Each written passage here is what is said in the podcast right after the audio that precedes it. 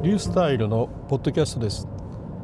このポッドキャストですねあの昨年っていうか2020年の秋から12月31日まで毎日ですね毎日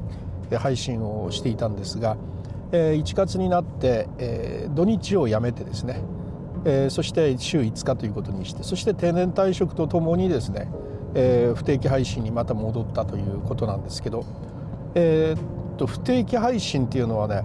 うん、やっぱり良くないですね、えー、不定期ということはねもういつまででもね間が空いても全く自分の中で、えー、ていうかあのこれでいいやっていう感じがするんで無理やりにでもねポッドキャスト配信しなきゃならないという義務感とかねやらなきゃっていう感じが全然なくなってしまうんですよ。で実はですねポッドキャスト取りためてまして十数本撮ってるんですよね。十数本撮ってて全部それお蔵入りお蔵入りではないんだけどまだオクラには入れてないんだけど全て配信直前の状態で止めてあると。止めてあるって言ったらなんかいかにも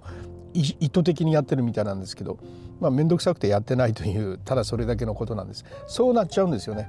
撮るには撮る。で編集までする。さああとはあの、ね、配信だというところまでやってるにもかかわらず全然配信をしていないままのが十何本あるというね。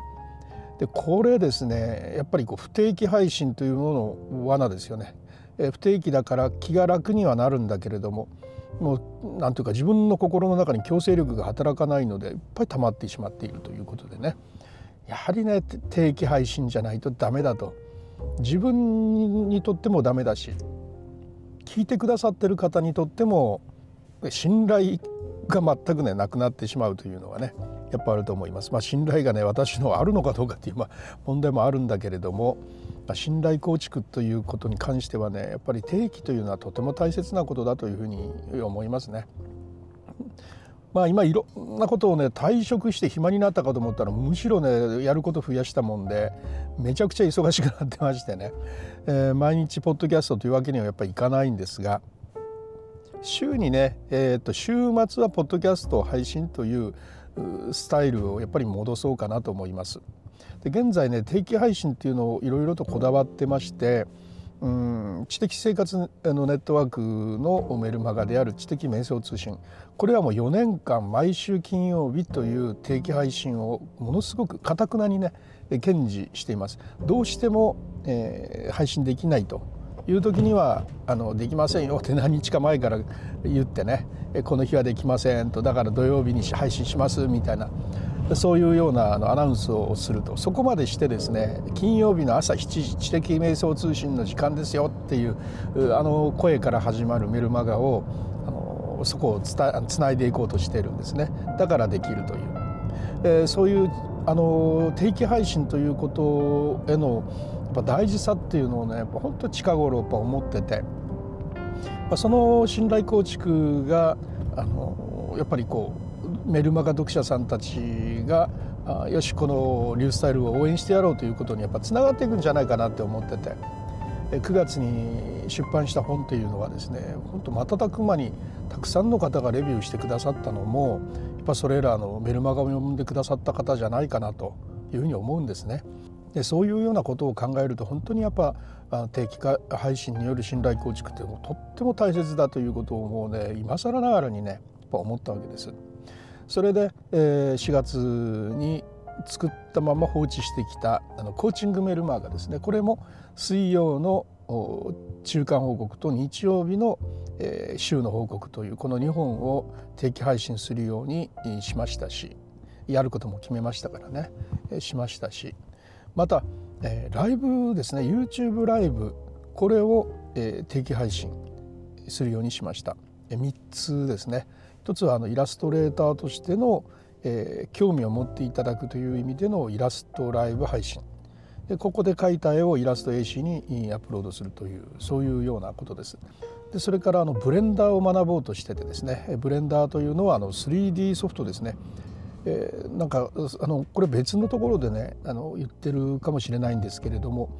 20年前に僕が30万円もで出してね買ったいわゆるプロユースの 3D アニメーション総合ソフトってやつがあるんですが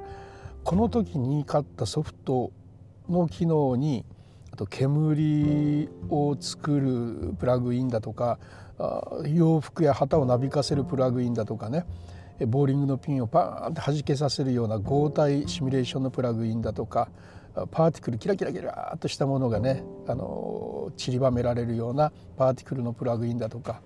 それとか水が落ちていってあの溜まっていったり流れたりするようなプラグインだとかそういうのを別々に買うとそれぞれがやっぱ34万円ぐらいしてたので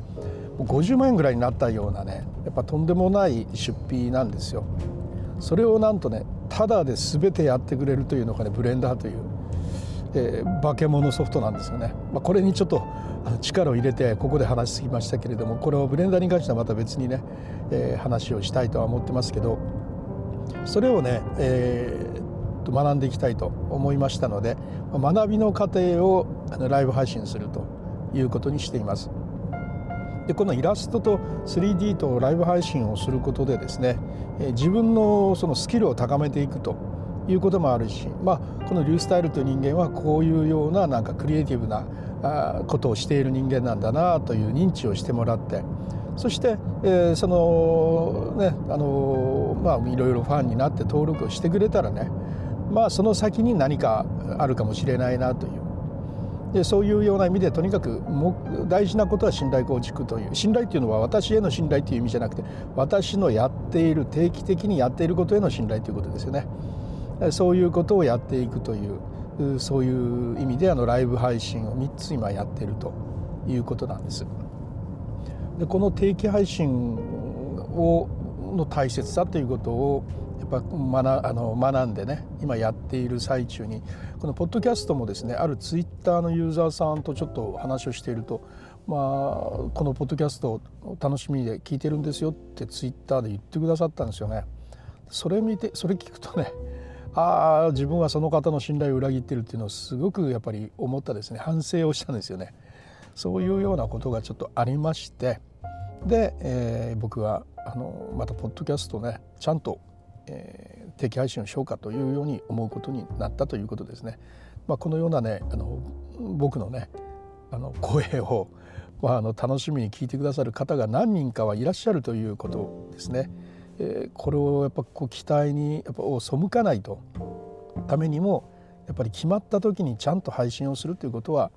今後も心がけていきたいなというふうに思っています。でどういうようなねあの配信をしていくのかってた時に、まあ、あの知的瞑想通信のポッドキャストなので知的瞑想的なことをどんどんやってはいくんですがあまりにもね週の中でいろんなことをやっていろんなことを学びすぎてるんでねもう収集つかないぐらい いろいろな学びがあるんですよ毎週ね。でそれらがツイートされてみたりねあのノートに書かれてみたりとかするんで本当はね毎日やったっていいぐらいあるんですけどね、うん、また毎日やると、ま、信頼構築のためにはねやっぱり毎日やるって決めたらね毎日僕はやるんですよ。毎日やっちゃうんで他のことがやっぱね逆にできなくなっちゃうということがやっぱあるので、まあ、そこは聖戦をしたような形での配信になるのかなというふうに思いますね。先週だったらね、まあ、そのライブ配信を始めたということもあるしですねイラスト AC の方にやっぱりもうここ10日間以上、えー、まあ、1日3個以上というのがね続けられてて30個以上増えましてとうとうイラスト AC への投稿数が100を超えたんですよね。それとかあのまたピンタレストですねあの画像のね共有ソフト共有サービスであるピンタレストこれ僕はもう実は10年ユーザーなんですけども、まあ、これはまあちまちまとね画像を集めることにしか使ってなかったんですがいやいやあのビジネスアカウントによってねあの集客にしっかり使えるんですよということにね10年も経ってようやく気づいてで新たにね学び直そうとしてて昨日ビジネスアカウントに切りビジネスアカウントにしてもお金タダだからねあのビジネスって名前が付いてるからいくらかかるんだろうと思ったけどそんなの全然なくてビジネスにするとねアナリティクスが使えるからあのどれだけこのね自分が作ったピンいわゆるあの画像ですよねそれを見てもらえたかというのが、うん、分かるというそういうようなことなんですね。でそういうことも始めましたし、まあ、ピンタレストにの学びに関してまたねあの別のポッドキャストで言おうかなというふうに思ってるんですけどそれとかうんとですねまたいやもういろいろあってねそうそうイラストレーターを本とね何年ぶりですかね5年ぶりぐらいにね出して使うようになり始めてねあのイラスト絵師を始めて以来。でそれで作った顕微鏡6月頃作った顕微鏡がパッと気づいたらですね相当たくさんダウンロードされてたりね、えー、するもんであやっぱイラストレーターいいなと思いながらねこの間イラスト配信の時に使ってみたら思いもかけないような立派なものがねできてあこれやっぱイラストあのイラストレーターすごいなと。やっぱ新たに学び直そうということでイラストレーターを触るようになったというね。僕はあのアドビのクリエイティブクラウドの会員なので、えー、ずっと昔から使えてはいたんですけど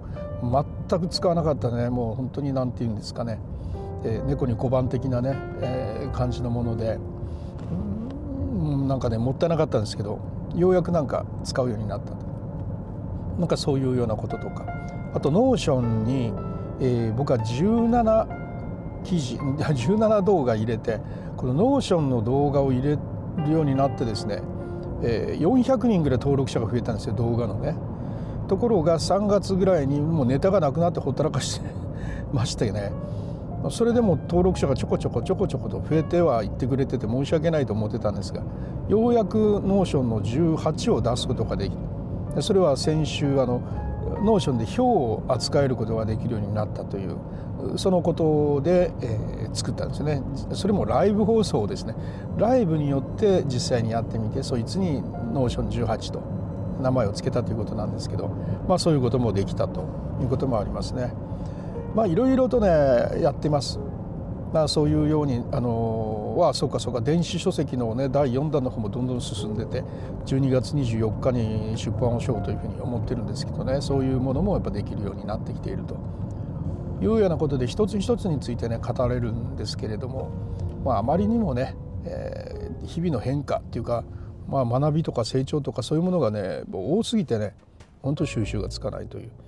あ、そういうようなものになってますが、まあ、あの60歳超えたねおじさんがですねあのますますあの第2弾ロケットに転化して加速しているというねそういうようなイメージで持っていただければいいかなというふうに思っているところです。それではね毎週週末ですね、えー、土曜と日曜もう2日間定期配信を今後やろうというふうに思っているんだということで、えーまあ、言った以上おそらくちゃんとやっていくと思うのでね、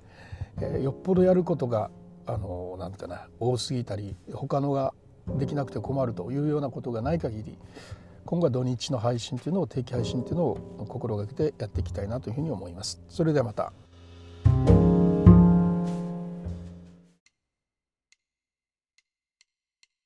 はい、いかがだったでしょうか？なんかほぼ言い訳ポッドキャストだったというところなんですがね。あとあと本名アカウントでのスター F ですね、スタンド FM もちょっとやっていきたいなというふう